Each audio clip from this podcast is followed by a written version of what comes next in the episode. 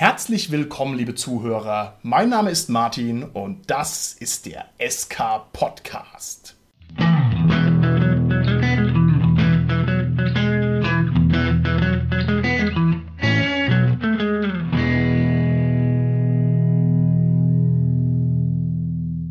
Bei mir heute im Studio sind meine lieben Gäste, der Richard, der Dominik und der Holger. Der Richard hier. Hi, ist der Dominik. Ja, hallo, der Holger hier. Das heißt, wir haben mal wieder eine Folge ohne Carsten. Ich habe schon so ein bisschen Angst, muss ich ehrlich sagen. Also das heißt, da müssen wir heute gut zusammenhalten, müssen das also alles machen wie ein Team. Quatsch, das wird gut, nur 35 Minuten. Wow, wow. so ein Gag ist dem Holger nur deswegen erlaubt, so ein subversiver Gag, weil er der Cutter ist. Insofern lasse ich es gerade mal durchgehen. Das Thema unserer heutigen Folge ist so würdig wie kaum ein anderes Thema, das wir jeweils aufgegriffen haben. Und zwar, weil wir uns beschäftigen mit dem Urvater des Rollenspiels. Lieber Richard, was ist der Urvater des Rollenspiels? Chainmail.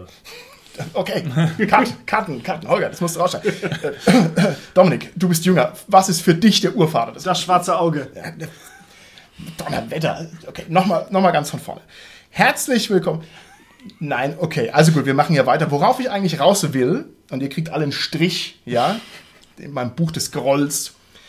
Wir sprechen heute über D&D und zwar über D&D 5. Wir haben uns also lange davor gedrückt, dass wir uns substanziell mit Dungeons and Dragons auseinandersetzen und ich werde auch gleich erklären, woran das liegt, aber wir werden jetzt heute mal wagen, dass wir da an den Speck rangehen. Wir werden sozusagen den Zeh ins kalte Wasser halten und werden mal das einfach mal angreifen, wie man den großen Drachen angreifen muss wenn er denn irgendwo herumsteht, da führt gar kein Weg dran vorbei. Also, wir werden uns unterhalten über Dungeons and Dragons und zwar in verschiedenen Folgen, weil dieses Thema können wir natürlich nicht in einem Aufwasch runtermachen und wir haben uns überlegt, dass wir heute als erste Einstiegsfolge in Dungeons Dragons mal die Erstkontaktfolge mit D&D uns vornehmen wollen. Das heißt, wir wollen darüber sprechen, wie wir ganz persönlich den Erstkontakt mit D&D 5, muss ich sagen, D&D 5 oder D&D 5, lieber Richard, was ist korrekt?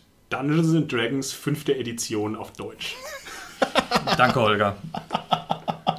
Okay, okay. Ich nenne es aber jetzt dieses Rollenspiel. Ja? Also, wir werden heute darüber sprechen, wie wir den Erstkontakt mit diesem Rollenspiel erlebt haben und was wir da so für Gedanken dazu haben. Und es ist jetzt natürlich ein bisschen eine, eine, seltsame Folge, wenn man mal genauer darüber nachdenkt. Und zwar haben wir also mehrere Probleme mit der Folge. Zum einen haben wir natürlich ein Zielgruppenproblem. Also, jemand, der uns jetzt draußen zuhört im SK Podcast Land und der ein Veteranen D&D Spieler ist, der wird sich die Haare raufen und die Fäuste ringen und den Bauch halten vor Lachen über die seltsamen Sachen, die wir hier erzählen, weil wir einfach nicht viel Plan haben von Dungeons Dragons, müssen wir ganz ehrlich sagen.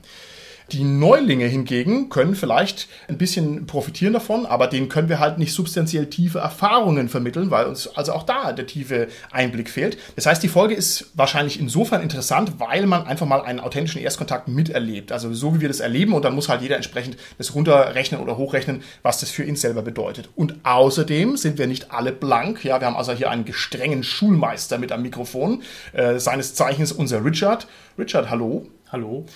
Der Richard ist natürlich ein totaler D&D-Experte. Das heißt, er wird uns also jetzt hier mit so einer Route immer auf die Finger schlagen, wenn wir irgendwas Falsches sagen oder wenn wir hier unsere Figurensheets irgendwie durcheinander bringen, ja, dann wird er das korrigieren und uns auf den rechten Weg zurückweisen. Also wir sind nicht alle totale Anfänger, sondern der Richard ist eben auch mit dabei. Also, das ist das Setup für diese erste Folge und es werden auf alle Fälle noch weitere Folgen nachkommen. Ob die wirklich unmittelbar hintereinander geschalten werden, das kann ich noch nicht sagen. Es kommt ein bisschen darauf an, wie die Podcast-Götter uns gnädig sind oder wie der Holger seine Karterei hier meisterhaft oder stümperhaft erledigt. Holger, machst du es gut oder machst du es schlecht? Ich mache es immer perfekt. Okay, perfekt, perfekt. Nichts anderes habe ich erwartet. Und dann werden wir mal schauen, ob wir quasi einen D&D-Block durchkriegen oder wie sich das dann letztendlich umsetzt. Das werden wir eben sehen. Okay, also jedenfalls hoffe ich, dass ich jetzt schon mal eine kurze Roadmap geben konnte, was so geplant ist. Und dann fange ich doch gleich mal an, indem ich unseren Cast frage, inwiefern euch denn D&D vor dem Erstkontakt schon bekannt war. Diese Frage wirkt paradox, denn entweder man hat einen Erstkontakt, dann weiß man nichts, oder man weiß was, dann ist es kein Erstkontakt. Aber so ist es nicht, denn die ganze Welt ist voller D&D. Man kann also eigentlich den Erstkontakt, den wahren Erstkontakt gar nicht erst jetzt haben, sondern irgendwie hat man halt schon ein bisschen eine Vorahnung gehabt und einen Vorkontakt. Und da würde ich gerne mal wissen, wie schaut es aus bei euch? Also wie war vor unserem echten Erstkontakt euer D&D-Vorwissen, lieber Dominik? Also bei mir ist es tatsächlich sehr speziell, weil ich erst relativ spät zum Rollenspiel gekommen bin und D&D war tatsächlich mein Abschreckungsmerkmal des Rollenspiels, weil es doch in Filmen und Serien immer sehr ultra nerdig schon peinlich dargestellt wird dass halt alle immer verkleidet am Tisch sitzen und da habe ich immer gesagt, okay, das ist für mich eine Grenze, die will ich nicht überschreiten. Mittlerweile sehe ich das vielleicht ein bisschen anders da, aber so vor fünf, sechs, sieben Jahren habe ich noch gesagt, okay, für immer Single in einem Keller zu sitzen und auszuwürfeln, wann man endlich diesen unbesiegbaren Drachen totschlagen kann, zählt nicht zu meinen Lebenszielen. Aber so schnell kann sich's ändern. Das ist ja super, Dominik. Und ich meine, jetzt schau dich um hier am Mikrofon. Wir sitzen alle in unseren Rugby-Uniformen, ja, rum, äh, durchtrainierte Jogs, die wir nun mal sind. Also das heißt, da hast du Glück gehabt, ja? ja, dass du also genau hier bei uns gelandet bist. Nein, ernsthaft, wieso hattest du so ein negatives Bild davon? Du warst ja auch vorher schon Brettspieler und Tabletopper wahrscheinlich auch schon. Woher kommt es? Ja, so wirklich so, wie es halt von den Medien übertragen wird, war es mir einfach zu abgespaced, glaube ich. Also ähnlich wie ich ganz lange Charme vor Lab hatte, ähm, weil ich es auch ein bisschen lächerlich fand.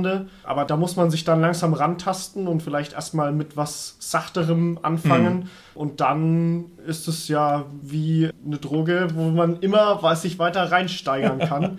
und äh, es wird dann halt auch immer interessanter. Und es muss halt immer noch deeper sein und so weiter. Und da bietet halt D&D dann doch viel Pensum, was es leisten kann. Okay. Wie war es bei dir, lieber Holger? Du bist ja nicht, wie ich und der Dominik, völlig unbeleckt gewesen vor unserem formellen Erstkontakt mit D&D, sondern du hattest schon mal irgendwie so eine D&D-Runde. Also das heißt, du müsstest jetzt von der Erinnerung noch einen Schritt weiter zurückgehen. Also was war deine Vorstellung vor D&D über D&D? Du weißt, was ich meine. Zur Not alles rausschneiden, Holger. Alles rausschneiden, was irgendwie komisch klingt. so wie das zum Beispiel. Okay, also ich habe ja das Rollenspielen angefangen mit D&D, damals, äh, als ich noch in der Schule war. Und ich kannte halt nichts anderes unter dem Begriff Rollenspiel. Das war halt für mich damals, D&D ist gleich Rollenspiel. Also ich kannte kein DSA, weil das einfach in unserer Gruppe, das, das war unbekannt. Das hatte keiner, kannte keiner. Also vielleicht kann es jemand, aber es wurde halt nicht thematisiert sozusagen. Und ja, wir haben dann, keine Ahnung, zwei, drei Jahre lang mehr oder weniger regelmäßig D&D gezockt. Das war damals die 3.5er Edition. Und dann sind wir so ein bisschen umgeschwenkt auf GURPS. Wir wollten halt quasi aus der Welt von D&D so ein bisschen raus. Wir wollten so ein bisschen unser eigenes Ding machen. Wir wollten halt was anderes. Das heißt, lieber Holger, du hast dir gedacht, schön wir doch jetzt mal so ein schlankes, leichtes Rollenspielsystem und dann bist du halt bei GURPS gelandet, ja? Damals gab es noch nichts, liebe Zuhörer, damals gab es kein Internet und nichts. Das heißt, man hat genommen, was einem irgendwie zugespült worden ist. Kann ich voll und ganz nachvollziehen. Okay. Bei mir persönlich war es so, ich hatte die, die Erfahrung schon auf eine Weise, dass ich damit in Kontakt stand, aber gar nicht wusste, dass es D&D ist. Also ich habe zum Beispiel Baldur's Gate am Computer gespielt, das dürfte manchem ein Begriff sein. Wusste ich nicht, dass es D&D ist, habe es halt genommen als irgendwie Rollenspiel selber auch mit Neverwinter Nights. Und dementsprechend, also war mir das schon so ein bisschen bekannt, aber auch nicht unter dem Konzept D&D, sondern halt einfach so als generische Abhandlung von irgendwelchen Regelmechaniken, sag ich mal in der Verlängerung des Ganzen, also als ich schon ein voll eingesessener Rollenspieler war, habe ich vor allem die Iterationen wahrgenommen. Also ich sage jetzt mal Lamentations of the Flame Princess, nur als Beispiel von vielen anderen möglichen Beispielen, die man bringen könnte, ist ja irgendwie auch D&D, ne? Und insofern habe ich also immer so die Heartbreaker gespielt und die abgewandelten Systeme und das war also eigentlich mein D&D-Vorwissen, bevor ich mich ernsthaft damit auseinandergesetzt habe. Und jetzt gehen wir mal zum Richard. Richard, du spielst schon sehr, sehr lange D&D. Was hast du dir denn vorgestellt darunter, bevor du angefangen hast? Ehrlich gesagt gar nichts. Also ich habe damals äh, Tabletop gespielt und das war auch in der Zeit vor dem Internet, vor den schlechten Filmen. Gut, mit Baldur's Gate, aber das habe ich damals nicht gespielt. Und ich hatte gar keine Ahnung, wo man mich reinwirft. Und ein Freund hat damals gesagt, mit dem ich halt Tabletop gezockt habe, hey, hast du Bock aufs Rollenspiel? Zu dem Zeitpunkt war ich ein bisschen verprellt wegen einem anderen Rollenspiel, das ich jetzt aber mal nicht nennen werde. und ich habe dann mit ihm halt meinen ersten Charakterbogen gemacht und dann haben wir eine sehr lange Zeit ähm, Advanced Dungeons and Dragons gespielt, also die zweite Edition. Und ein guter Freund hat damals mir die Box vom Spielerhandbuch dritte Edition verkauft mhm. und dann sind wir damit richtig durchgestartet. Genau, und dann alle Editionen einmal durch. Okay. Bist du stabil dabei geblieben? Also würdest du sagen, du bist ein pausenloser Dealer sozusagen? Oder hast du zwischendrin auch mal, keine Ahnung, fünf Jahre nur Katzen im Weltall gespielt? Also ich habe immer mal wieder Katzen im Weltall gespielt, aber jedes Mal, wenn eine neue Edition kam, habe ich sie auch äh, sofort gekauft und angespielt. Ja? Ja. Okay, sehr schön. Waren es bei dir dieselben Leute? Also hattest du eine stabile D&D-Gruppe, die mit dir mitgewachsen ist durch die Jahre und durch die Editionen? Oder hast du sozusagen auch immer frisches Blut dabei gehabt und dann auch dadurch eine gewisse andere Spielerfahrung? Als ich damals angefangen habe, hatten wir eine feste Spielergemeinschaft, die bis zur vierten Edition ging. Dann bin ich in die Vergessenen Reiche gezogen und ab da habe ich halt in einer neuen Spielgruppe dann weitergemacht gemacht, eben Pathfinder und D&D 5. Okay, alles klar. Dann gehe ich mal gedanklich ein Schrittchen weiter. Jetzt ist es ja verrückt. Ich meine, also ich bin ja bekanntlich schon in meinem 86. Lebensjahr und habe jetzt also meinen D&D-Erstkontakt. Und die Frage ist, wieso ist es mir gelungen, dass ich mich so lange vor D&D gedrückt habe? Weil es gibt dafür eigentlich keinen rationalen Grund. Und ein bisschen ist es ja auch beim Dominik ähnlich. Ja? Also Dominik, wieso hast du niemals ernsthaft D&D angefangen, bevor wir jetzt da gespielt haben? Was ist da der Grund dafür, dass man das so von sich wegschiebt? Wieso sagt man nicht, oh geil, D&D, davon habe ich schon so viel gehört, das möchte ich spielen. Wieso macht man das nicht, Dominik? Ja, gut, es gibt ja diesen Szenenstreit unter den einzelnen Systemen. Ja. Und da muss ich sagen, durch meine Vorbelastung bin ich halt dann da immer ein bisschen weggehalten worden. Ja. Und habe mich da auch, glaube ich, nie rangetraut, weil ich habe damals auch ähnlich wie du mit einem Computerspiel angefangen, und zwar Tempel des elementaren Bösen. Mm. Und ich weiß, dass ich so viele Stunden frustrierend vor meinem Rechner gesessen war, weil ich einfach nicht weitergekommen bin und man erstmal sich vier Stunden lang einlesen musste, wenn man keine Ahnung von diesem System hatte, warum denn der Krieger mit 20 Stärke dann mit seinem Dolch nicht trifft. Warum trifft er mit seinem Dolch nicht? Nun, weil es eine Geschicklichkeitswaffe ist. Oh, das ist ja ein süßer Fehler eigentlich, wenn man ganz ehrlich ist. Also ich habe mich ein bisschen davor gedrückt, einmal natürlich wegen dem Rollenspiel Schisma, dass man also gesagt hat, ja, DSA ist das gute Rollenspiel und die, die das komische. Und wenn man also niemanden kennt, der einem das Gegenteil sagt, dann glaubt man das auch. Und man hat halt auch irgendwie den Bedarf nicht an noch einem Fantasy-System, muss ich auch sagen. Und dann hatte das für mich auch immer so diesen Tag, dass da ganz, ganz viel gekämpft wird und ganz viel Encounterisierung drin ist und ganz, ganz viel, äh, ja, ich sag mal, Skirmish Battle Map und so. Und das hat mich dann auch nicht so gereizt. Aber das war natürlich für mich ein totales Vorurteil, niemals irgendwie bestätigt. Richard, wie ist es denn? Du kennst dich aus. Ist D&D ein Spiel, das diese Vorteile im Prinzip bestätigt? Oder sind die Vorteile, die man D&D entgegenhält, eigentlich im Grunde falsch? Also Dungeons and Dragons setzt auf jeden Fall auf Kampf. Die Regeln sind dafür einfach ausgelegt, Mhm. von Edition 2 bis Edition 5. Aber wie mit jedem anderen Rollenspiel kannst du auch alles spielen. Also Ja. wir hatten zum Beispiel nie diese typischen Dungeon Crawls oder diese, ja, wofür D&D steht, diese Encounterisierung, das hatten wir damals einfach gar nicht. Okay. Wir haben D&D wohl damals mehr gespielt, wie manche halt DSA spielen würden. Gut, DSA war halt bei uns verpönt. Wir waren Okay. das gallische D&D-Dorf damals und dementsprechend wurde D&D in allen möglichen Szenerien beziehungsweise in allen möglichen Genres in irgendeiner Form gespielt. Ja, dann greife ich den Impuls doch gleich mal auf. Was sind denn die Vorurteile von euch gewesen gegen das gute schwarze Auge? Also was habt ihr denn in diese Richtung an Ablehnung im Petto gehabt? Wieso ihr dann nicht gleich gesagt habt, oh nee, können ja beides gleichzeitig spielen? Also was gab es da für Fronten? Also das Korsett Aventurien ist ja sehr stramm und das hat uns immer abgeschreckt. Wir wollten halt nicht, dass jedes Blatt beschrieben wird, Mhm. dass äh, man sich an den aventurischen Booten halten muss. Also Mhm. es ist natürlich Quatsch, dass es so ist, aber es wird ja doch von einer Ja, gewissen ja. Base so vorgelebt und äh, das wollten wir einfach damals nicht. Zudem mochten wir das Regelsystem mit den 3W20 nicht. Ich fand damals, also als ich angefangen habe, war die Dreier-Edition noch mehr aktuell und dass man eben seine Fertigkeiten, wenn man sie steigern will, erwürfeln muss, ob man Ja, es schafft, ja. fand ich halt totalen Käse. Und da war die Dreier-Edition einfach viel einfacher. Ne? Okay. Du hast ein W20 genommen, hast gewürfelt, hast getroffen und dann ging es weiter. Ne? Schön schnell, schön, Mhm. schön toll und man hatte halt eben noch viele Möglichkeiten, seinen Charakter in verschiedenste Richtungen auszubauen. Okay, interessant. Ne? Also vor allem ist es interessant, dass sie diese, diese Gräben so lange halten, dass sie so tief sind. Ne? Man sollte ja eigentlich meinen, dass man da irgendwie mal drüber springt, aber das hält sich einfach echt. Und man kann also eigentlich nur jedem Rollenspieler, der jetzt hier draußen zuhört, raten, dass er seine eigenen Ablehnungshaltungen mal kritisch unter die Lupe nimmt. Das wird ja heutzutage wahrscheinlich nicht mehr D&D und DSA sein, sondern es ist dann eher so die Frage, ist man ein Erzählspieler oder ist man ein crunchiger Spieler oder was auch immer. Wie stehst du zu Fate, ist so eine Gretchenfrage und so. Und ich glaube, meine Empfehlung, und das ist wahrscheinlich die Empfehlung von dem ganzen Cast hier, ist, dass man eben ab und zu mal sich da reaktualisiert und man sagt, okay, ich schaue es mir jetzt trotzdem mal an und wetten, man wird positiv überrascht. Und die meisten Vorurteile sind eigentlich nur Quatsch. Heutzutage ist der Kontakt ja auch leicht. Früher war es schon ein bisschen aufwendiger als das Internet einem noch nicht die Let's Plays und die Spielrunden einfach so ins Wohnzimmer reingebracht hat. Da war das alles noch ein bisschen schwieriger. Okay, dann letzte Vorfrage, bevor wir richtig tief eintauchen. Und da muss jetzt der Richard leise sein, weil es geht natürlich jetzt an die echten, harten neuen Erstkontaktler. Welche Erwartungshaltung hattet ihr jetzt, bevor wir angefangen haben zu spielen?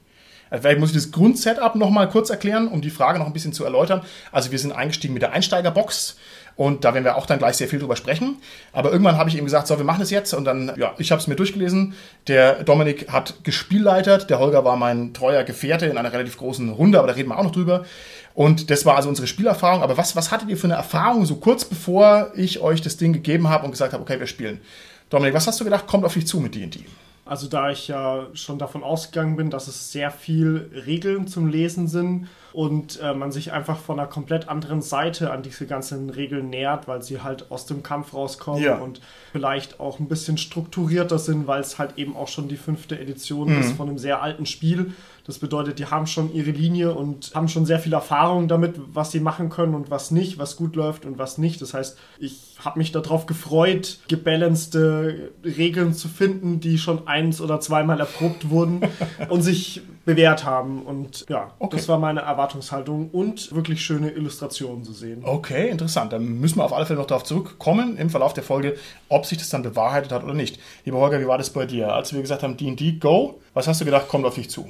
Also ich war schon ein bisschen interessiert, weil mein letztes D&D ja schon ein bisschen zurückliegt. Also ich wusste jetzt auch nicht unbedingt, in, in welcher Ebene das jetzt spielt. Also ob es jetzt in den Vergessenen Reichen oder wo auch immer spielt.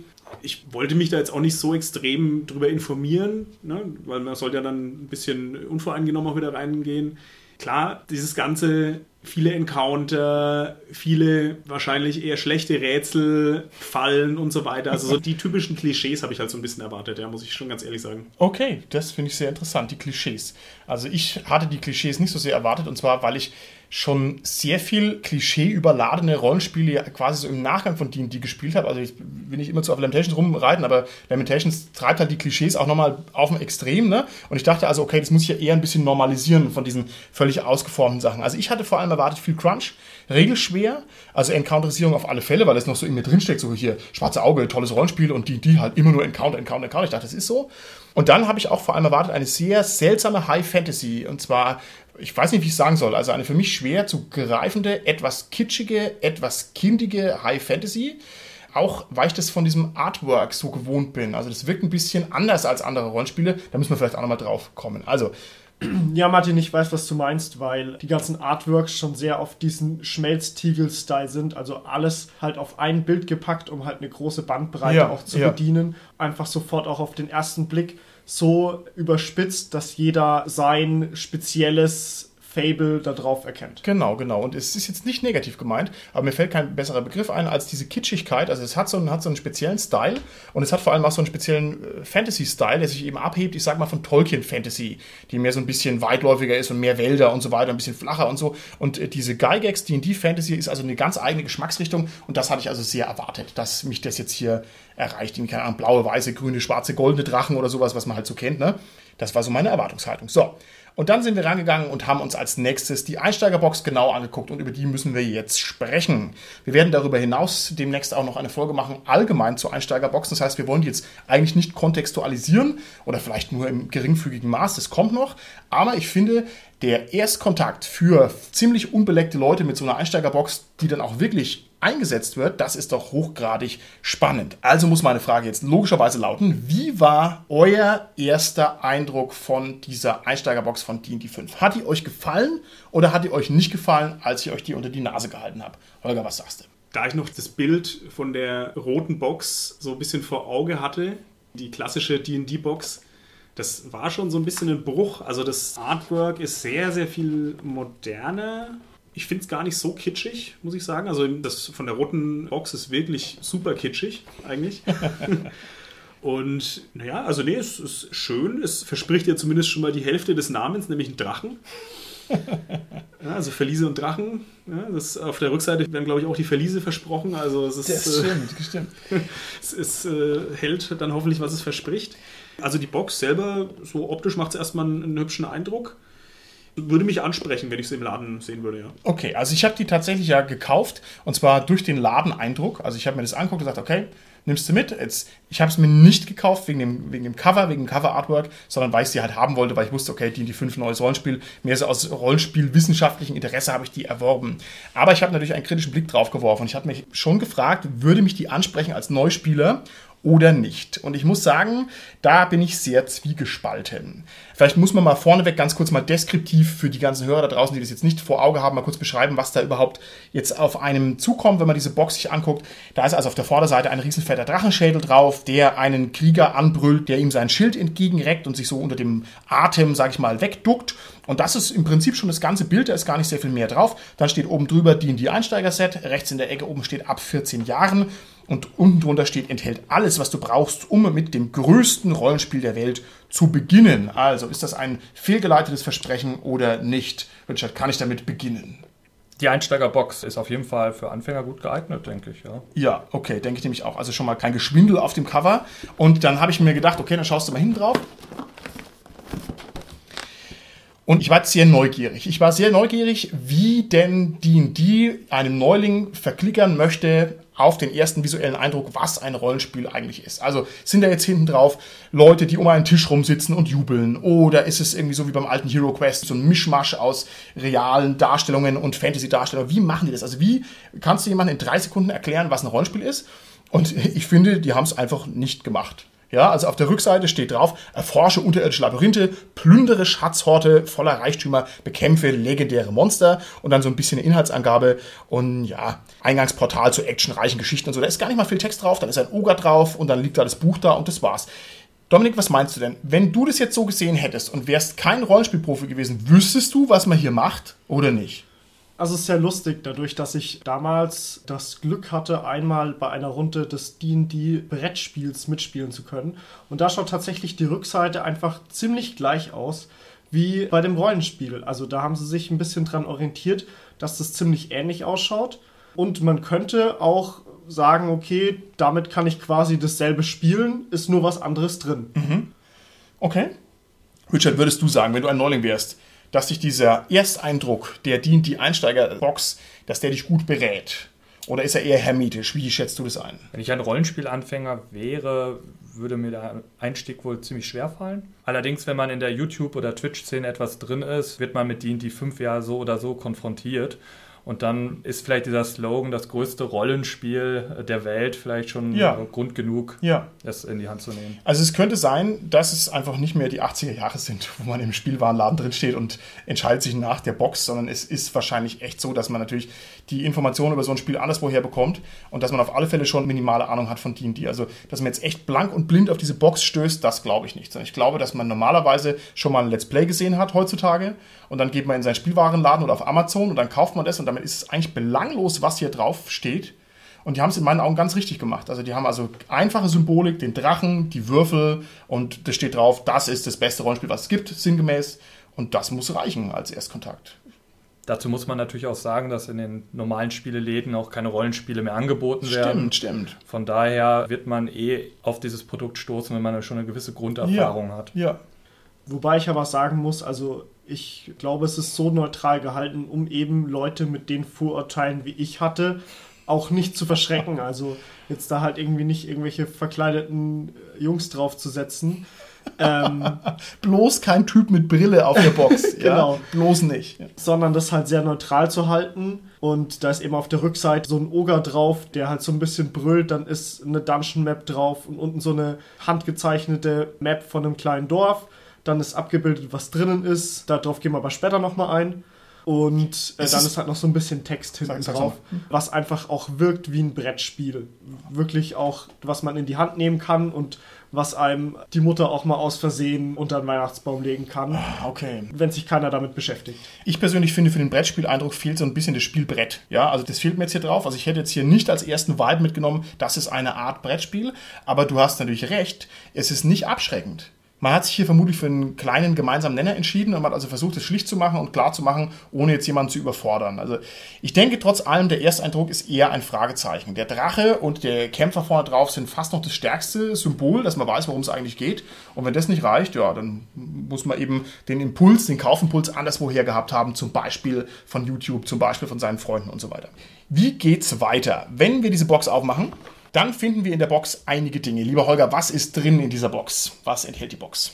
Die Box enthält überraschenderweise gar nicht so viel, nämlich ein dünnes Regelbuch, ein etwas dickeres Abenteuer, die passenden Würfel, die man braucht und fünf Charakterbögen. Das ist richtig und ich glaube, das fehlt uns jetzt hier in unserer Box, die wir vorliegen haben. Ein bisschen Werbung war auch noch drin. Also ich glaube, wenn mich nicht alles täuscht, war gleich der erste Flyer oben drauf wenn dir dieses Spiel gefällt, kaufe die richtigen Bücher, das Players Handbook und so weiter. Das kann sein, dass es oben drauf war. Lustigerweise, jetzt wo es mir einfällt, das steht auch hinten auf der Einsteigerbox drauf. Da steht also dann gleich auf der Rückseite, wenn du bereit bist für größere Herausforderungen, dann erweitere dein Abenteuer mit Hilfe des Players Handbook, des Dungeon Masters Guide und des Monster Manual. Das heißt, also man legt da schon sehr viele Fährten aus. Na? Noch bevor ich quasi in die Box reingeguckt habe, wäre ich schon aufgefordert, die Erweiterungen zu kaufen. Okay. Immerhin wird man darauf hingewiesen, dass man diese Erweiterungen eventuell für den späteren Verlauf benötigt. Ja, ja, ist auch fair.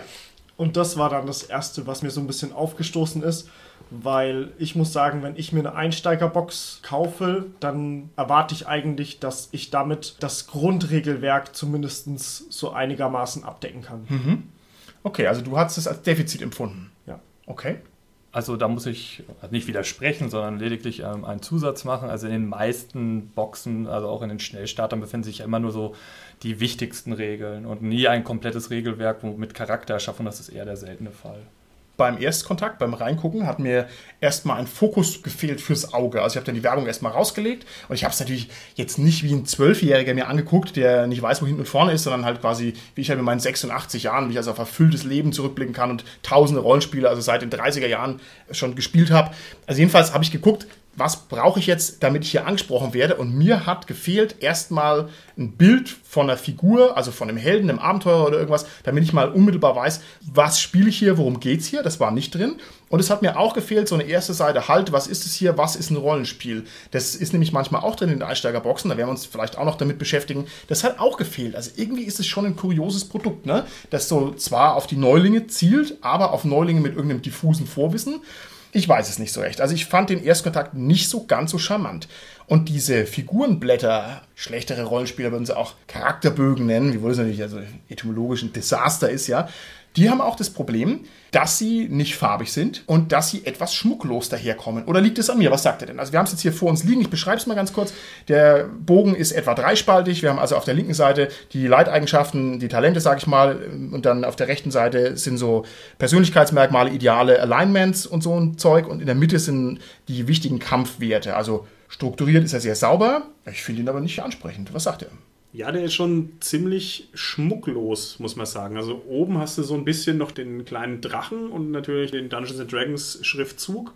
Aber sonst ist es halt sehr sauber von der Grafik und vom Layout her, aber es ist halt nicht verziert oder so, finde ich. Und, was du schon erwähnt hast, es fehlen da wirklich die Porträts. Es fehlen die Porträts, ne? Jetzt ist es natürlich auch ein bisschen ein kurioser Figurenbogen. Und zwar steht da ja eigentlich kein Name drauf, wenn ich mich jetzt nicht täusche. Also das sind archetypische Figuren, die da vorgestellt werden, aber es steht jetzt eben nicht oben drauf, wie zum Beispiel bei Splittermond, Cederion, der Hirschkämpfer. Das fehlt. Sein Name ist weggelassen. Also wahrscheinlich ist es halt auch absichtlich, dass dann ich reinschreiben kann, oh, Cederion, der Hirschkämpfer, das will ich sein.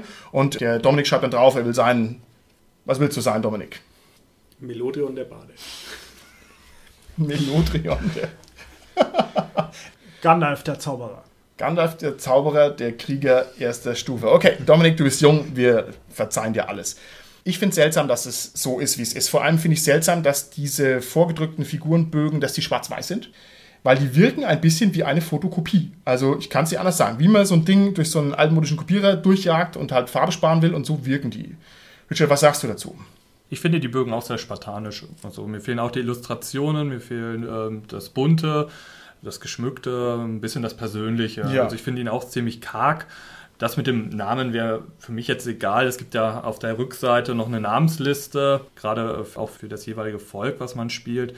Das finde ich okay. Aber ja, also es, es hätte mehr sein können, Ja. auf jeden Fall. Positiv muss man natürlich auch noch ein paar Sachen sagen. Also jetzt haben wir schon gesagt, der ist sehr klar und sehr übersichtlich. Also der haut einen nicht um. Das ist vielleicht wichtig für einen Einsteiger, kann man nichts sagen.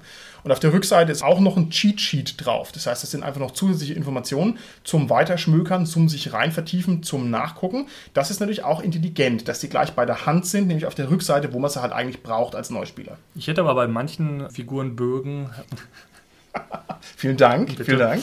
ähm, hätte ich mir trotzdem ein oder zwei Seiten mehr gewünscht, gerade bei den Zauberwirkern, damit die Zauber auch gleich griffbereit sind. Dazu kommen wir bestimmt später, aber gerade dieses Nachgeblättere ist immer das, was ich am störendsten finde. Okay. Und was ist noch positiv? Ich finde, der ist halt sehr schön voll, dieser Figurenbogen. Also das heißt, da ist einfach sehr viel Text drauf. Man hat es also schön klein drauf gemacht, trotzdem übersichtlich. Der enthält einfach sehr viele Infos. Das finde ich auch noch sehr gut. So, noch einen letzten Kommentar, bevor wir uns da so lange drauf aufhalten.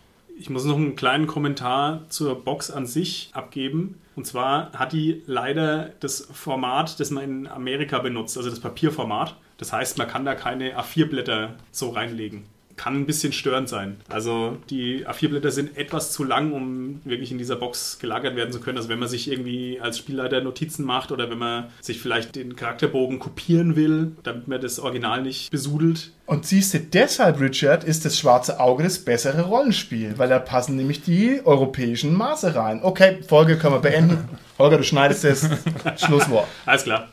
Ich glaube, das Problem ist einfach, dass der Lizenzgeber eben Amerikaner ist und der sagt eben, dass eben alles in diesem C4 oder wie das heißt gemacht werden muss. Ich bin auch kein Freund des amerikanischen Maßstabs. Das sieht im Regal auch immer blöd aus.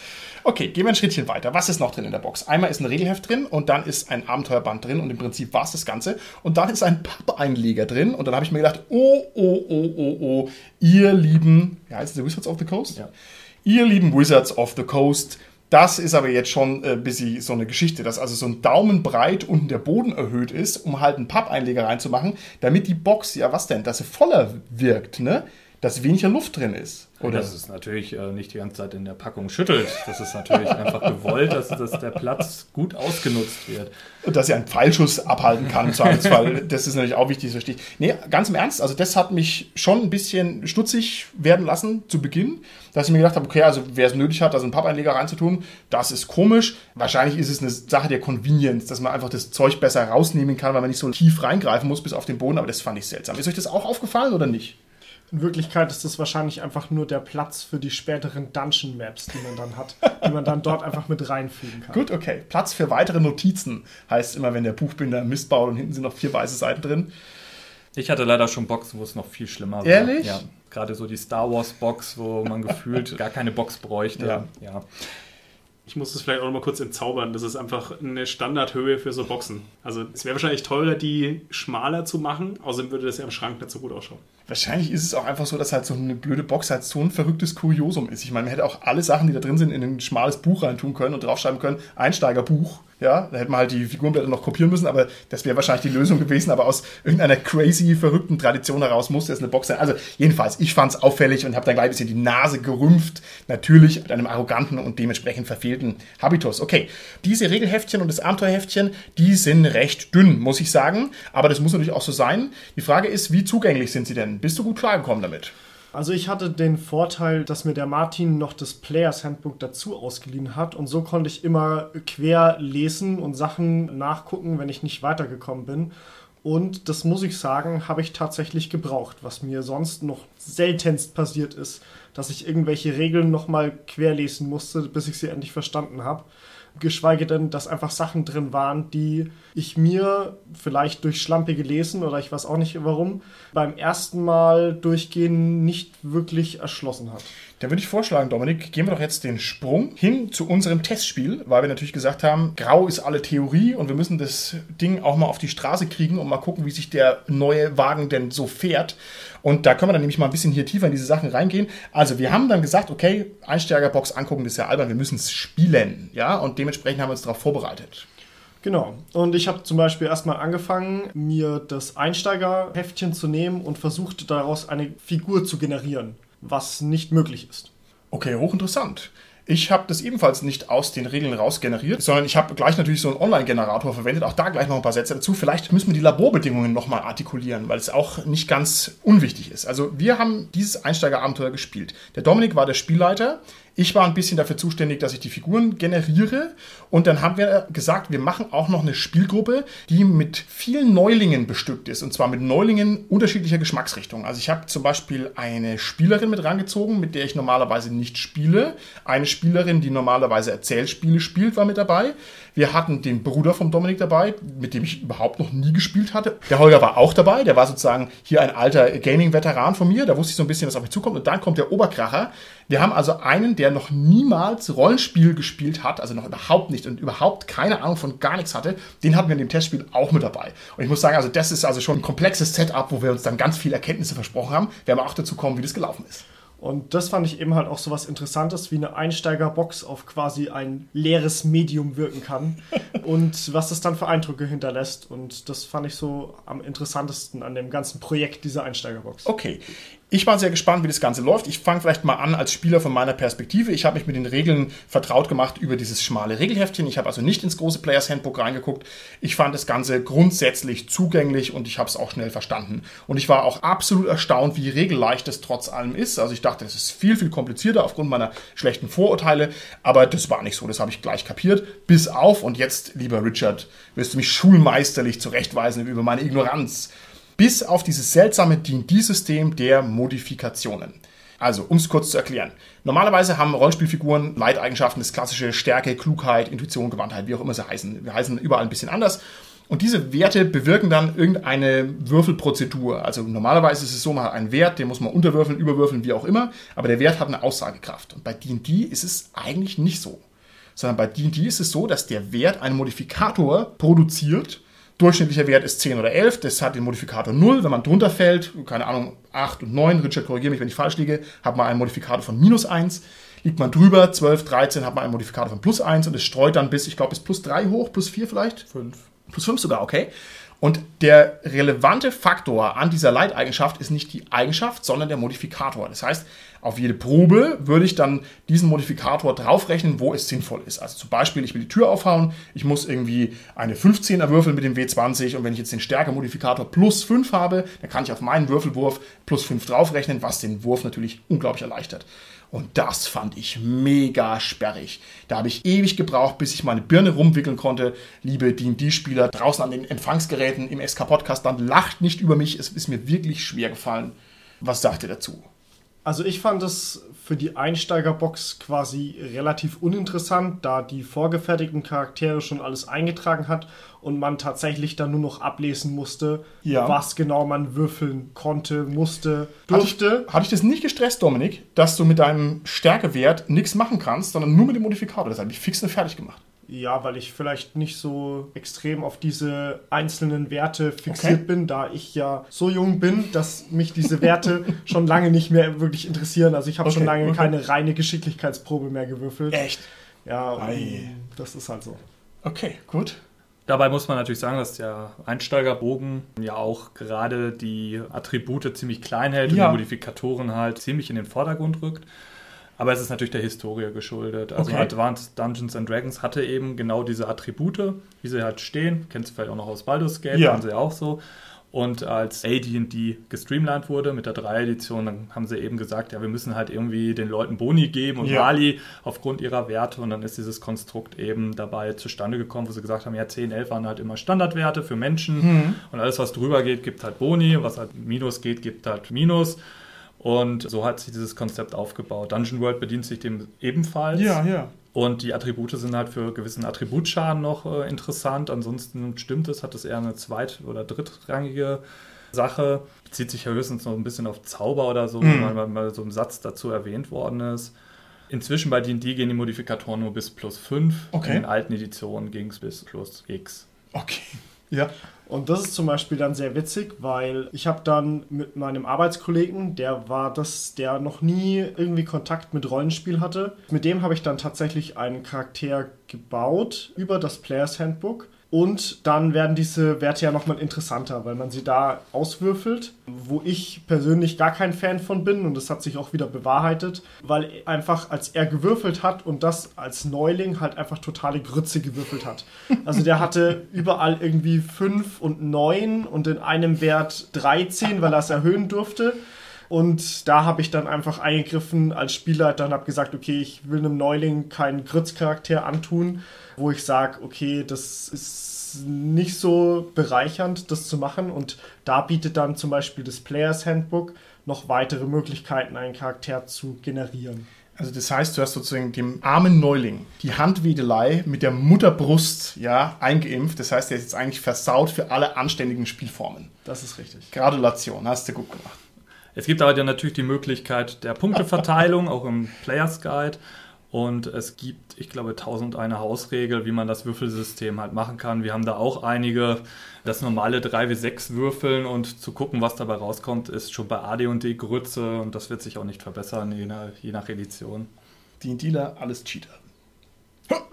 Holger, das kannst du nicht einfach so ins Mikrofon sagen. Das nehme ich, das möchte, da möchte ich mich hier verwahren. Ja? Ich wollte eigentlich Power Gamer sein. Okay, okay. Also, ich fand es jedenfalls recht zugänglich. Bis auf diese Modifikatoren bin ich da sehr gut reingekommen und habe dann gleich geguckt, oh nee, ich will jetzt hier die Figuren nicht von Hand aus würfeln, weil mir gleich zu anstrengend und gucke einfach nur online und da ist halt alles aufbereitet wie im himmlischen Paradies. Das heißt, ich habe sofort einen guten Generator gefunden. Das war leicht zu bedienen, hat nichts gekostet und so. Also war einfach ganz toll und ich konnte also mit fünf Mausklicks mir ganz viele Figuren zusammenstellen und die rausdrucken und war also damit unmittelbar gut vorbereitet hatte eine Auswahl für die ganze Spieler, sodass sie sich einen rauspicken konnten. Und es hat also überhaupt keinen Aufwand gemacht. Und das ist natürlich ein Komfortlevel, den ich heutzutage brauche. Denn ich habe keine Zeit, mich da reinzuknien. Ich kann keinen Spielern Hausaufgaben aufgeben. Ja. Und wenn ich jetzt irgendwie so ein nischiges Indie-System hätte, wo ich sagen muss, okay, das hat noch nie jemand gespielt in Europa, ja, dann gibt es halt auch keinen Generator online und dann geht es halt nicht. Und das fand ich gleich mal absolut cool. Und dann habe ich gleich gesagt, was, diese Startklassen, die es gibt, die will ich nicht spielen. Ich will immer einen Barbaren spielen. Also habe ich einen Barbaren gespielt. Dann habe ich gedacht, der Holger, der wird doch unglücklich mit den Paladinen. Der Holger braucht einen Barden. Holger, wie habe ich deinen Barden genannt? Melodrion. Und ich bin viel dafür ausgelacht worden, aber die Zuhörer draußen im SK Podcast Land, die werden mir zustimmen, Melodrion ist genau der richtige Name für den Barden vom Holger. Ich fand es jetzt auch nicht so schlecht. Sehr gut, vielen Dank. Ist es auch geklärt. Okay, lieber Spielleiter, wie war es für dich? Die ganze Vorbereitung. Bist du gut damit klargekommen? Wie war dein Eindruck? Also wie schon gesagt, am Anfang habe ich mir ein bisschen schwer getan. Ich muss auch wirklich öfters lesen, also bis ich in die Regeln reingekommen bin, weil man erstmal alles wieder sortieren muss und das irgendwie aus seinem das schwarze Auge äh, Gehirn rausbringen muss und es wieder richtig sortieren, sodass alle Würfel auch Sinn machen, dass man sie hochwürfelt und nicht niedrig. Und dann muss ich sagen, äh, habe ich mich sehr stark auf das Abenteuer dann eingeschossen, weil ich sowieso manchmal Regeln dann auch sogar nachgucke, während wir spielen und dann gesagt habe, okay, da wir sowieso alle Einsteiger sind, müssen wir damit wahrscheinlich eh rechnen, dass wir eins, zwei Sachen nachgucken müssen. Und es kann ja auch sein, dass andere Leute die Regeln verstanden haben, die ich nicht verstanden habe. Genau. Und hast dich also quasi schön vorbereitet und dann ging's los. Ja. ja. Hast dich also schön vorbereitet, richtig? Ich habe äh, soweit also vorbereitet, schön, wie ich euch zu schön vorbereitet alles zugetraut habe. Achtung, Achtung jetzt wird ein Skandal aufgedeckt. Ja, hier live auf Sendung wird jetzt ein Skandal aufgedeckt. Also ich habe gedacht, der Dominik, wenn ich dem eine Aufgabe gebe, dann nimmt er sich das Abenteuer zur Brust, ja, liest es durch, liest es zwei, drei, acht Mal durch, zwölf Mal, wie man das macht als guter Spielleiter, und dann serviert er das uns makellos. Und jetzt haben wir gesagt, lieber Dominik, schlag doch mal bitte die Seite 17 auf im Abenteuerbuch und liest vor, was da steht. Und der Dominik hat gesagt, hä, was? Was soll da stehen? Keine Ahnung. Dann hat der Dominik gesagt, wieso, warum, keine Ahnung. Und dann haben wir gesagt, aha, wir haben dich erwischt. Holger, lies vor, was auf der Seite 17 steht. Im Abenteuerbuch, in der Einsteigerbox von D&D. Und das ist jetzt kein Witz. Seid gespannt.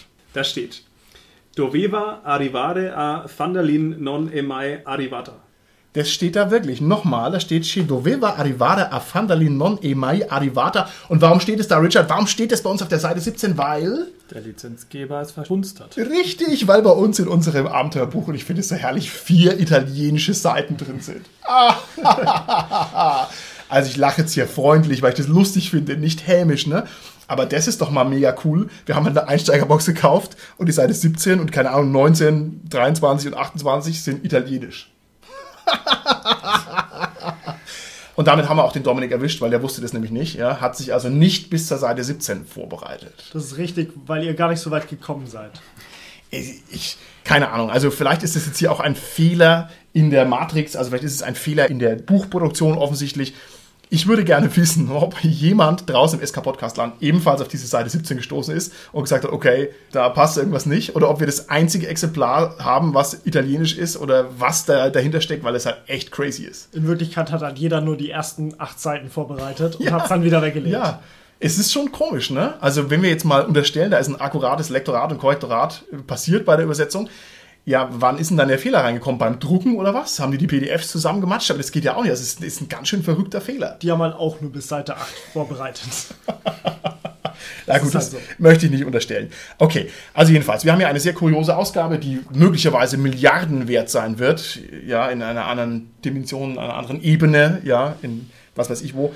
Okay, Also der Anfang dieser Einsteigerbox greift die kleine Region Niewinter auf, was halt sehr catchy ist, weil man es halt doch, dieses Neverwinter, man schon öfters mal drüber gestolpert ist, auch so im ganzen Computerspielbereich und so weiter. Und da startet man dann quasi, bekommt seinen Auftrag, wie das bei D&D wohl öfters so ist, als Brief und wird dann halt weitergeleitet mit einem netten Anhängsel und geht dann dorthin, ohne zu wissen, was man dort wirklich machen soll. Jetzt habe ich es schon fast wieder vergessen, lieber Dominik, aber ist es dieser Einstieg mit deinem Onkel, den du bisher nicht kanntest, ruft dich zur Hilfe? War das diese Krücke, Ja, die man normalerweise als eher qualitativ minderwertig einschätzen würde? Jetzt natürlich nicht, aber so generell. es ist halt ein Brief von einem bekannten Händler, den man schon mal getroffen hat und die Spieler sollen sich dann halt überlegen, warum man diesen Händler kennt und warum man ihm dann zur Hilfe eilen sollte, weil er denn doch so freundlich ist oder die besten Kekse in ganz Niewinter kocht. Okay, hervorragend. Gut, wie hat das Abenteuer für dich funktioniert? Also es ist sehr geradlinig, es ist sehr klar strukturiert, was ich für Anfänger sehr, sehr angenehm finde. Also brauche als Anfänger nicht drei Wege, weil ich bin mit dem einen schon total überfordert. Es ist alles sehr klar, ohne dass der Auftraggeber der Böse ist und da irgendwelche netten Gimmicks oder sonst irgendwas noch eingebaut ist. Das fand ich als sehr angenehm und auch als sehr einfach, auch für Leute, die noch nie gespielleitert haben, weil auch die Informationen, die man braucht, auf den Seiten stehen, wo man sie verwenden kann. Nicht Okay. so wie bei zum Beispiel DSA, wo dann hinten drin noch Sachen steht, die man halt vorne drin vergessen hat, sondern stehen halt alle Informationen genau da, wo man braucht. Also wenn jetzt der Goblin auftritt, dann steht der, wie er ausschaut Ja. und was der für Werte hat und danach kann man die dann wieder vergessen und dann weiterlesen. Okay, prima. Wie wir wissen, hatte Dominik nur bis Seite 16 gelesen, aber zum Glück haben wir einen Multi-D&D-Experten hier mit am Mikro sitzen. Lieber Richard, wie war es denn für dich? Du hast das Ding komplett gespielleitert. Ja. Kannst du noch so ein paar allgemeine Eindrücke sagen zu dem Abenteuer? Ich, also ich brauche jetzt keine inhaltliche Zusammenfassung, sondern eher, hältst du es für tauglich für Einsteiger? Ist es sinnvoll gemacht? Oder fallen dir unter diesem Blickwinkel noch ein paar Aspekte dazu ein? Also allgemein dient es auf jeden Fall für Anfänger. Man hat eben dieses Streamlining, was äh, Dominik gesagt hat. Man fängt halt eben klassisch mit einem Encounter an, äh, wie die, die halt so ist. Dann gibt es halt aber auch eine gute Szene, wo man ein Rollenspiel betreiben kann. Allerdings auch, ich sag mal, auf eher einfachem Niveau. nicht- D&D-Niveau. Nein, einfachem Niveau. Okay, okay. wo man halt auch mit den ersten Organisationen der Vergessenen Reiche in Kontakt treten kann und dann folgt man eben diesem Plot, um halt den Auftraggeber zu suchen, beziehungsweise, ja. Empfindest du es als interessant, die ganze Geschichte? Also ist die Geschichte dazu geeignet, dass sie einen Neuspieler fesselt vom Inhalt her? Die Figuren sind auf jeden Fall auf diese Geschichte aufgebaut. Das habt ihr natürlich nicht erleben können. Wobei es auch da besser hätte sein können. Ja, das Abenteuer ist schon gut, aber natürlich, ich denke mal, dass jeder, der so ein bisschen persönlichere Sachen mit einfließen lässt, sicherlich mehr daraus machen kann. Was mir gefehlt hat, waren Karten. Also es werden so viele Szenarien angeschnitten und die Karten sind halt nur in dem Buch drin. Da hätte ich mir halt gewünscht, dass man halt die zum Auslegen, gerade auch für die Ortschaften oder Okay. so, einfach mal parat haben könnte. Die Würfelanzahl ist halt auch eher mickrig, wenn man halt überlegt, dass man mit fünf Spielern spielen kann. Also ein bisschen mehr Material äh, hätte ich mir auf jeden Fall gewünscht. Ich habe so im Gedächtnis, dass die Würfel unglaublich teuer sind und schwierig sind für diese Boxen. Also keine Ahnung, wie sie jetzt genau sind. Es sind jetzt keine besonders hochwertigen Würfel, es sind aber auch nicht die schlechtesten Würfel aller Zeiten. Es sind einfach schöne, normale Würfel. Also ich habe schon mal gehört, jeder Würfel, der mehr drin ist, kostet echt Geld. Also wahrscheinlich ist es vor allem eine wirtschaftliche Sache. Und da ist immerhin ein komplettes Set drin. Das kann man auch nicht kritisieren. Da stimme ich dir zu. Allerdings hätte ich mir einen zweiten W20 gewünscht, Okay. weil die Grundmechanik von D&D 5 basiert ja auf den Vor- und Nachteilsystem. Und genau dafür braucht man die halt. Natürlich Okay. kann man es ja auch zweimal würfeln, wie man bei der DSA-Box halt mit einem Würfel dreimal würfelt. Das Ja. geht natürlich. Aber schöner wäre es, zumindest den zweiten Würfel dabei gehabt zu haben. Genau, und den W4 weglassen, damit keiner drauf tritt. Das verbessert also auch die Rollenspielerfahrung Heißt- unmittelbar. Ist der Magier sauer, weil er keine magischen Geschosse mehr wirken kann. Seid ihr beiden Spielleiter der Meinung, dass es sich bei diesem Einstiegsabenteuer um eine gute Testfahrt der Regeln handelt? Also wird alles so ein bisschen abgeklappert? Oder sagt ihr, "Hä, da fehlt ja hier komplett Tanzkunst, wurde nicht ausgereizt? Oder wie seht ihr das? Also die Frage würde ich, glaube ich, ganz gern zurückgeben, beziehungsweise wie viel fandest du, dass du deine Fähigkeiten als Barbar nutzen konntest Als Barbar habe ich nur eine Fähigkeit, nämlich mit meiner Axt mächtig zuzuschlagen. Ja? Und das habe ich getan mit meinem Barbarenbruder. In echt ist es dein Bruder. Ja? Also es hat also gut funktioniert. Ich kann es nicht so recht sagen, weil mir so der Gesamtregelüberblick fehlt. Ich finde, wir sind gut durchgekommen. Wir haben also Modifikatoren links und rechts angewendet und Attacken rausgehauen und Lebenspunkte verloren. Also ich fand es ganz gut, aber das ist für mich ein bisschen ein blinder Fleck, weil ich nicht weiß, was ich alles vermisse. Also ich habe halt noch nie einen Magier gespielt. Insofern kann ich sagen, ob jetzt da irgendwas angeboten war oder nicht. Ich weiß es schlicht nicht. Genau, also wir haben ziemlich alle Regeln benutzt, die erklärt wurden. Also somit quasi fast alles abgebildet. Auch die Magie hatten wir durch den Baden mit dabei, mhm. wo man dann auch noch mal ein bisschen reinschnuppern konnte. Ich meine, der ist ja kein richtiger Magier, aber schon de facto ja. magisch. Ja. Von daher hatten wir alles so ein bisschen dabei, konnten alles ein bisschen antesten.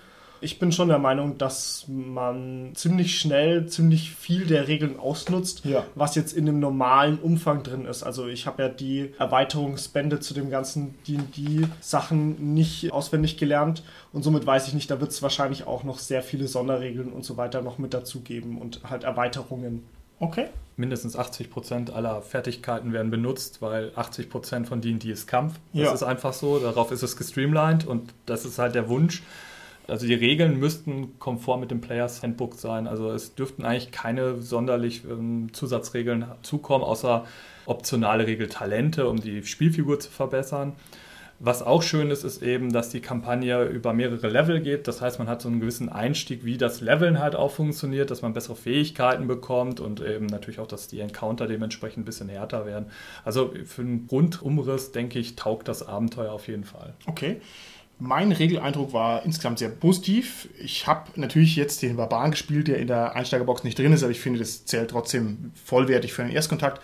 Also ich habe mich also schön barbarisch gefühlt. Ich habe also Schaden ausgeteilt wie nichts Gutes, habe schön geraged oder wie auch immer das heißt und so, hatte da die Boni, habe mich also tatsächlich von den Regeln auch abgehoben, deutlich von meinen Mitspielern und fand es insgesamt sehr charmant. Habe dann auch ganz schön blöd geguckt, als ich dann ein bisschen blöd alleine reingestolpert bin in irgendeinen Hinterhalt und die mir also ihrerseits äh, die Gegner die Hammelbeine langgezogen haben. Das hätte ich nicht so erwartet, dass es so schnell geht, dass man diese Lebenspunkte so schnell runterzuckelt. Und wenn ich mich recht erinnere, gibt es ja keine aktive Parade, ne? sondern man kriegt es drauf und hat es dann. Fertig. Das heißt, man steht ein bisschen, ja, bisschen wehrlos rum irgendwo. Ne? Ich kann keine Bennys reinschmeißen, ich kann keine Parade würfeln, ich kann nicht sagen, äh, Telefonstreich, ja, also geht alles nicht, sondern ich muss schon wirklich auch den Kopf hinhalten, was es natürlich sehr spannend macht. Das hat mir gut gefallen. Melodrion, wie war denn dein Regelgefühl, als du uns hier bezaubert hast mit deinem zauberhaften Gesang? Ja, das war schon interessant. Also ich war ja im Endeffekt deine Supportfigur. Wie sich das gehört? Wie sich das gehört? Quasi die Muse des Barbaren. Ja, im Endeffekt schon. Also nee, ich, ich, ich hatte halt eine Zauberfähigkeit, die halt genau, also auf einen Buff im Kampf quasi ausgelegt ist. Also entweder den Kämpfer noch stärker zu machen, beziehungsweise die Gegner zu verwirren. Nee, stimmt, es waren zwei Fähigkeiten, also die zwei hatte ich. Und ja, wir haben, muss ich sagen, die eine Fähigkeit ein bisschen falsch gespielt. Also dieses Gegner verwirren, weil wir dachten, dass das quasi im, komplett im Umkreis funktioniert und man muss aber quasi zielen und man muss auch den Gegner konkret sehen, genau. dass es funktioniert. Also wir haben irgendwie so einen Flächeneffekt daraus gemacht und es war halt nur so ein singulärer Effekt und die armen Goblins haben unseren Regelfehler mit echt viel Blut bezahlt. Ja, weil er halt die Beleidigung des Barden hat halt echt Wirkung gehabt auf diesen ganzen Goblin-Stamm, da kannst du halt nichts sagen. Ja. Okay, also ich finde, man kann, glaube ich, insgesamt schon sagen, dass wir mit den Regeln ganz gut zurechtgekommen sind. Da habe ich also schon sehr viel größere Gurken mitbekommen und ich glaube, es war auch allgemein am Tisch so, die Regeln haben gut harmoniert. Ich fand es sehr gut, dass dann der Paladin sagen konnte, komm her, Burschi, leg dir hier mal die Hand auf, du kriegst nochmal vier Lebenspunkte oder wie auch immer. Das fand ich auch ganz toll. Also es hat, war wichtig und relevant und war einzigartig und ich wäre halt auch abgenibbelt, wenn er nicht dabei gewesen wäre. Cool, ne, wie das sein soll.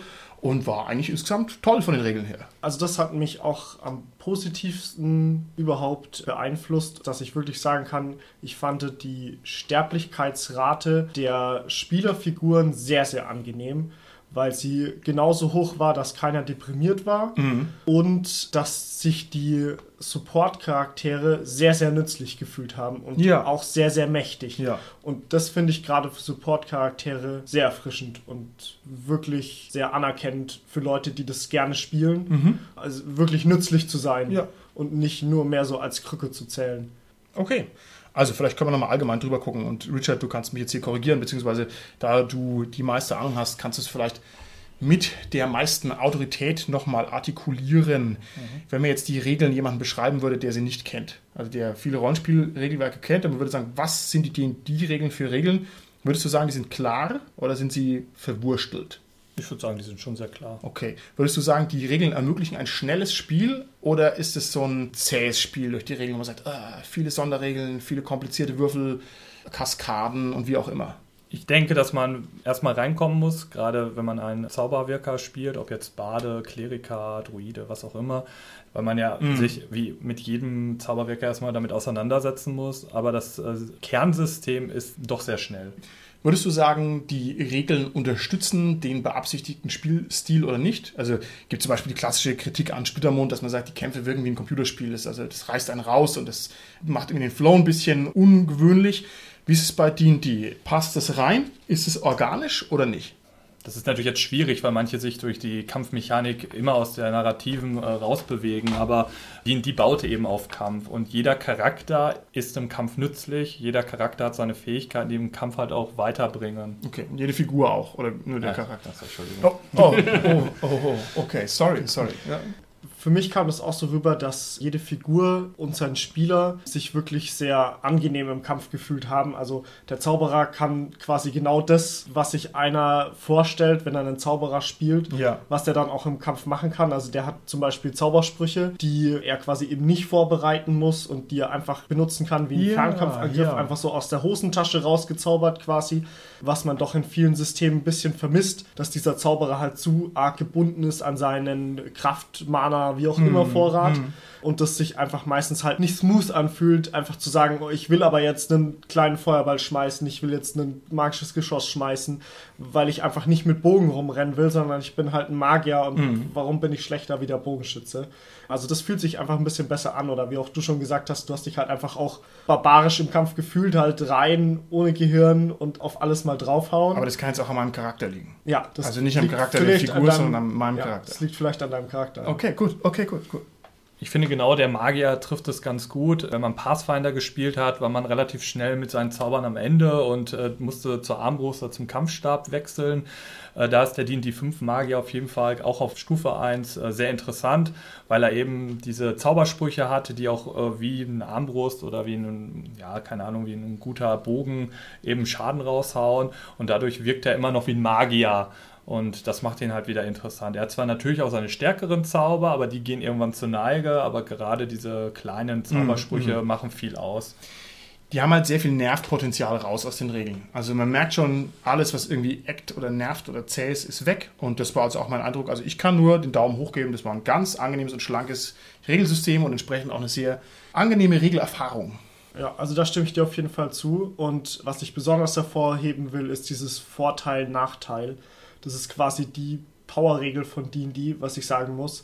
Das macht einfach so viele Sonderregel in eine Regel, so wie man das immer hört. Was ist die ultimative Regel? Vielleicht ist es diese, aber man weiß es nicht. Vielleicht kommt noch eine bessere. Aber Genau. die fand ich auf jeden Fall sehr angenehm, als, sowohl als Spielleiter als auch als Spieler. Genau, um es ganz kurz zu erklären, wenn irgendwelche günstigen Umstände sind, würfelt man halt nicht 1W20, sondern 2W20, sucht die bessere Zahl und das ist dann der Vorteil. Und wenn irgendwie schlechte Umstände sind, was weiß ich, was für Umstände sind, nehme ich die schlechtere Zahl von den beiden und das ist halt einfach echt simpel und das kann sich jeder merken und da weiß jeder, womit er es zu tun hat. Darf ich ein Beispiel geben? Bitte. Am besten ist das Beispiel der Unsichtbarkeit. Also der, der unsichtbar ist, hat den Vorteil gegenüber den anderen, würfelt eben mit 2W20, nimmt das Bessere. Und die anderen, die den Unsichtbaren angreifen wollen, haben den Nachteil, würfeln 2W20, nehmen den Schlechteren. Das ist, glaube ich, immer sehr prägnant, weil man dann sofort weiß, ah ja, ich bin im Vor- bzw. im Nachteil. Okay, gut. Ich wollte jetzt eigentlich als Beispiel bringen, wenn der Bade einen beschimpft, dann ist man auch im Nachteil. Oder im Vorteil. Als Bade. Ja. Okay, sehr gut. Okay, also insgesamt, ich würde sagen, das war ein sehr erfolgreiches Abenteuer. Wir haben es nicht sehr weit gespielt. Vielleicht, liebe Richard, musst du uns nochmal was spielleitern und zwar auf einem anderen Level. Das heißt, ich würde D&D auch gerne mal erleben mit Stufe 12 Figuren, ja, die irgendwie, keine Ahnung, in Rabenloft, davon habe ich schon so viel gehört, ja, irgendwelche wichtigen Abenteuer äh, durchstehen oder wie auch immer ihr verrückten D&Dealer das nennt, ja. Also ich hätte Bock, das sozusagen nochmal zu erfahren auf einem höheren Level, aber können wir uns mal überlegen, ob wir das noch machen. Okay. Dann würde ich sagen, sind wir schon fast am Ende der Folge angelangt. Und jetzt muss ich aber nochmal die wichtigen Punkte abklopfen. Erstens mal, wie hat es unserem Neuspieler gefallen? Lieber Dominik, was war die Auswirkung unseres Erstkontakt-Experiments auf den völligen Neuling, für den das sozusagen nochmal der totale Rollenspiel-Erstkontakt war? Fand der es gut oder fand er das schlecht? Aber der war total begeistert und hat ja dann auch die ganze Zeit gedrängt, nochmal die Ja. zweite Session spielen zu können, um endlich das erste Abenteuer fertig zu machen und er war wirklich auch begeistert von dem System und hat sich da sofort reingefunden und dadurch, dass er eben halt so gar nicht vorbelastet war, hat er dann sogar tatsächlich so dieses ganze Denken in andere Systeme ja. mit übernommen. Also ich habe noch einmal mit ihm das schwarze Auge gespielt, einfach nur, dass er mal einen Vergleichswert hat und da hat er dann auch alle sofort mit Rassen angesprochen. Also das ist nur noch der Zwerg und ihr zwei Menschen und was bist du eigentlich? Bist du jetzt ein Halbling oder nicht? Und das war sehr witzig zu sehen, wie das ist, wenn man da andersrum reinkommt. Ja. Man muss natürlich sagen, wir hatten auch eine echt ordentliche Runde, die also gleich von 0 auf 100 zum Beispiel Rollenspiel losgespielt hat und so. Da war also keine Bremse drin, es war nicht langweilig und nicht zäh. Aber es ist doch großartig zu sehen, wie also dieses Feuer, dieser Funkenschlag des Rollenspiels halt absolut zündet unter günstigen Umständen. Ja, dass der also echt geflasht und begeistert war und also davon geschwärmt hat, wie cool das war. Und das ist doch herrlich. Also war ich schon sehr stolz, dass dem das so gut gefallen hat. Okay. Hat's euch persönlich Lust gemacht auf mehr D&D, lieber Holger? Ist es was, wo du sagen würdest, du würdest jetzt gerne mal weiter einsteigen? Also es hat mir vor allem Lust gemacht, das Abenteuer wirklich mal fertig zu spielen. weil ich ja jetzt erfahren habe, dass das wirklich nur der erste von vier Teilen war. Also, ja, wäre schon interessant. Da habe ich gedacht, fünf Goblins beleidigen, aus. Genau. Das ist das Abenteuer. Hast du Bock auf D&D bekommen? Durch die Einsteigerbox, durch das erste Abenteuer? Ich habe auf jeden Fall Bock durch das Players Handbook bekommen tatsächlich. Und die Einsteigerbox hat immer wieder so den Schlag dorthin gegeben. Ja. Also immer, man blättert so ein Ding weiter und will es dann noch genauer wissen, weil die halt auch einfach so oft so diese Neugier triggert, so was, was steckt da dahinter, was ist das ja. und sich dann gleich da ein bisschen mit reingelesen und auf jeden Fall durch die super coolen Illustrationen, die in der Einsteigerbox mit drin sind, ist immer so, wow, was ist denn das? Was ist denn das? Das ist das, was der Martin am Anfang schon mal angesprochen hat. So, warum steht da jetzt auf einmal ein Elf mit grauen Haaren? Ist der jetzt besonders alt oder was ist mit dem los? Ja, also das war wirklich interessant, da dann auch nochmal nachzugucken und okay. weiter zu Okay. Also für mich persönlich war es so, ich fand die Einsteigerbox eher schwach aus den verschiedenen Kritikpunkten, die wir angesprochen haben. Also das hat mich jetzt nicht so überzeugt, aber das Spielerlebnis hat mich absolut überzeugt und dementsprechend muss ich sagen, kann also meinen kompletten Vorurteilsrucksack gegenüber D&D endlich mal ablegen und kann sagen, da kann ich mich voll drauf einlassen. Das ist ein echt gutes, vollwertiges Spiel in der fünften Edition voll durchgreift. Also tolles Ding. Ich will auf alle Fälle weiter D&D machen und mich da auf alle Fälle tiefer reinstürzen. Richard, wie war es denn bei dir mit dem Erstkontakt D&D mit der Einsteigerbox? Hast du jetzt auch Lust bekommen, erstmals in D&D einzutauchen? Naja, ich habe vorher schon eine 20-stüffige Kampagne gespielt, bevor ich die Einsteigerbox äh, mal durchspielen oh, okay. wollte. Die Einsteigerbox ist, wie schon gesagt, sehr solide. Sie erfüllt, denke ich, alle Dinge, die man braucht, um halt ein Gefühl für das Spiel zu bekommen. Ich hoffe, dass die neue Einsteigerbox, die Wizard rausbringt, die ganzen Mängel, die wir jetzt gerade genannt haben, vielleicht raushaut. Ansonsten ein guter Anfang. Ja gut, man muss aufpassen, dass man nicht die Box mit den sieben italienischen Seiten kriegt. Das ist vielleicht eine Sache, aber ansonsten glaube ich, läuft es gut. Okay, also wir nehmen Gebote entgegen. Außer ihr könnt Italienisch. Wenn es sich um die einzige italienische Box handeln sollte, dann ja ab 20 Millionen Euro aufwärts, äh, das ist das erste Gebot. Nein, Okay, dann würde ich sagen, sind wir am Ende unserer Folge angelangt und können also nur den Ausblick geben, dass wir uns durch die einzelnen Produkte durchfuttern werden und dass wir natürlich, wie das auch sein muss, die mal auf dem Podest beleuchten werden, das ihm gebührt, also quasi uns mal mit D&D abstrakter beschäftigen wollen, also die Stellung von D&D im Rollenspielkosmos, weil da gibt es noch unendlich viele wichtige Sachen, die man dazu sagen muss. Und jetzt eben nicht nur hier mein Barbar kann Rage machen, sondern was ist dieses Monster, ja, diese, diese heilige D&D, was ist das eigentlich, da werden wir auch noch viel drüber sprechen und da können wir also schon darauf verweisen, dass diese Folgen früher oder später noch kommen werden. Okay, dann sind wir an der Stelle durch, ja? Dann bis zum nächsten Mal. Arrivederci. Arrivederci.